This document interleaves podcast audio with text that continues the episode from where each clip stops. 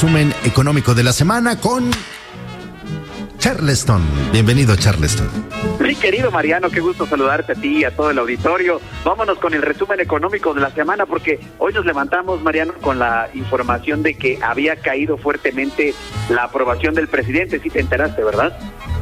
Pero, ¿cómo? Cuéntame, por favor, ¿qué Sí, pasó? Fíjate, bueno, del presidente Biden allá en Estados Unidos, este cayó, no, no creas que de otros, de otros presidentes. No, los cayó otros muy suben. fuerte. Exactamente, fíjate que cayó fuertemente la, la aprobación del presidente Biden, eh, que ya está, pues, como nunca antes, después de un año de su gobierno. Y bueno, a final de cuentas, eso, como tú lo hemos platicado mucho, la economía de Estados Unidos, pues obviamente está muy ligada a la nuestra, cuando allá avanza, aquí también, por todos los empleos que le dan a nuestros paisanos. Pero bueno, en el tema económico, fíjate que el tipo de cambio el día de hoy anda ya en 20.47, había iniciado la semana en 20.34 y bueno, ahí mm, se está viendo que se está moviendo un poco hacia el alza y bueno, hay que, hay que tener mucho cuidado y mucho, muy estar muy pendientes de este, de este tipo de, de indicadores.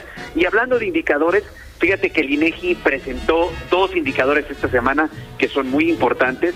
Uno que habla del indicador oportuno de la actividad económica. Este indicador, Mariano, es como que un augurio de lo que va a ser la actividad económica en el último trimestre del último año, del 2021, y nos va avisando que la economía puede ser que no crezca tanto como habíamos pensado. Ya hemos platicado de que iba, eh, primero se eh, tenía pensado que iba a crecer un 6%, luego el 5.9%.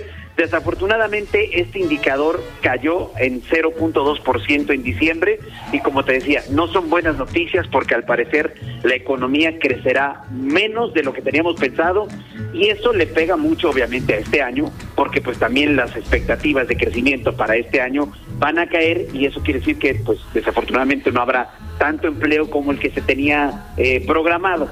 Y por otro lado, Mariano, del tema del otro indicador que acaba de salir precisamente apenas ahorita en la mañana, es el de la población económicamente activa. El INEGI nos dijo que ahorita en, en diciembre del año pasado llegó a 59 millones a todas las personas económicamente activas. Estos son 4.3 millones de personas más que en el 2020. Y lo, lo bueno es que casi 57 millones de esas 59 estuvieron ocupadas ahorita eh, en el último año del 2000, en el último mes del 2021. Y la subocupación, que son las personas que están realizando un trabajo menor al, para el que están preparadas, bueno, afortunadamente cayó 1.7 millones de, de, de, personas. Esto quiere decir que las personas sí, eh, más, ahorita más, están laborando donde tienen sus capacidades y no subocupadas haciendo otros trabajos y ahora sí que por la necesidad de la economía, mi querido Mariano.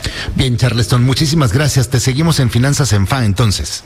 Así es, mi querido Mariano, arroba Finanzas en FA en Twitter y en Instagram. Ya te oigo un poco ronco. no me digas eso, me voy a tomar una prueba al rato. no es cierto. Abrazo, buenos días, gracias. Saludos.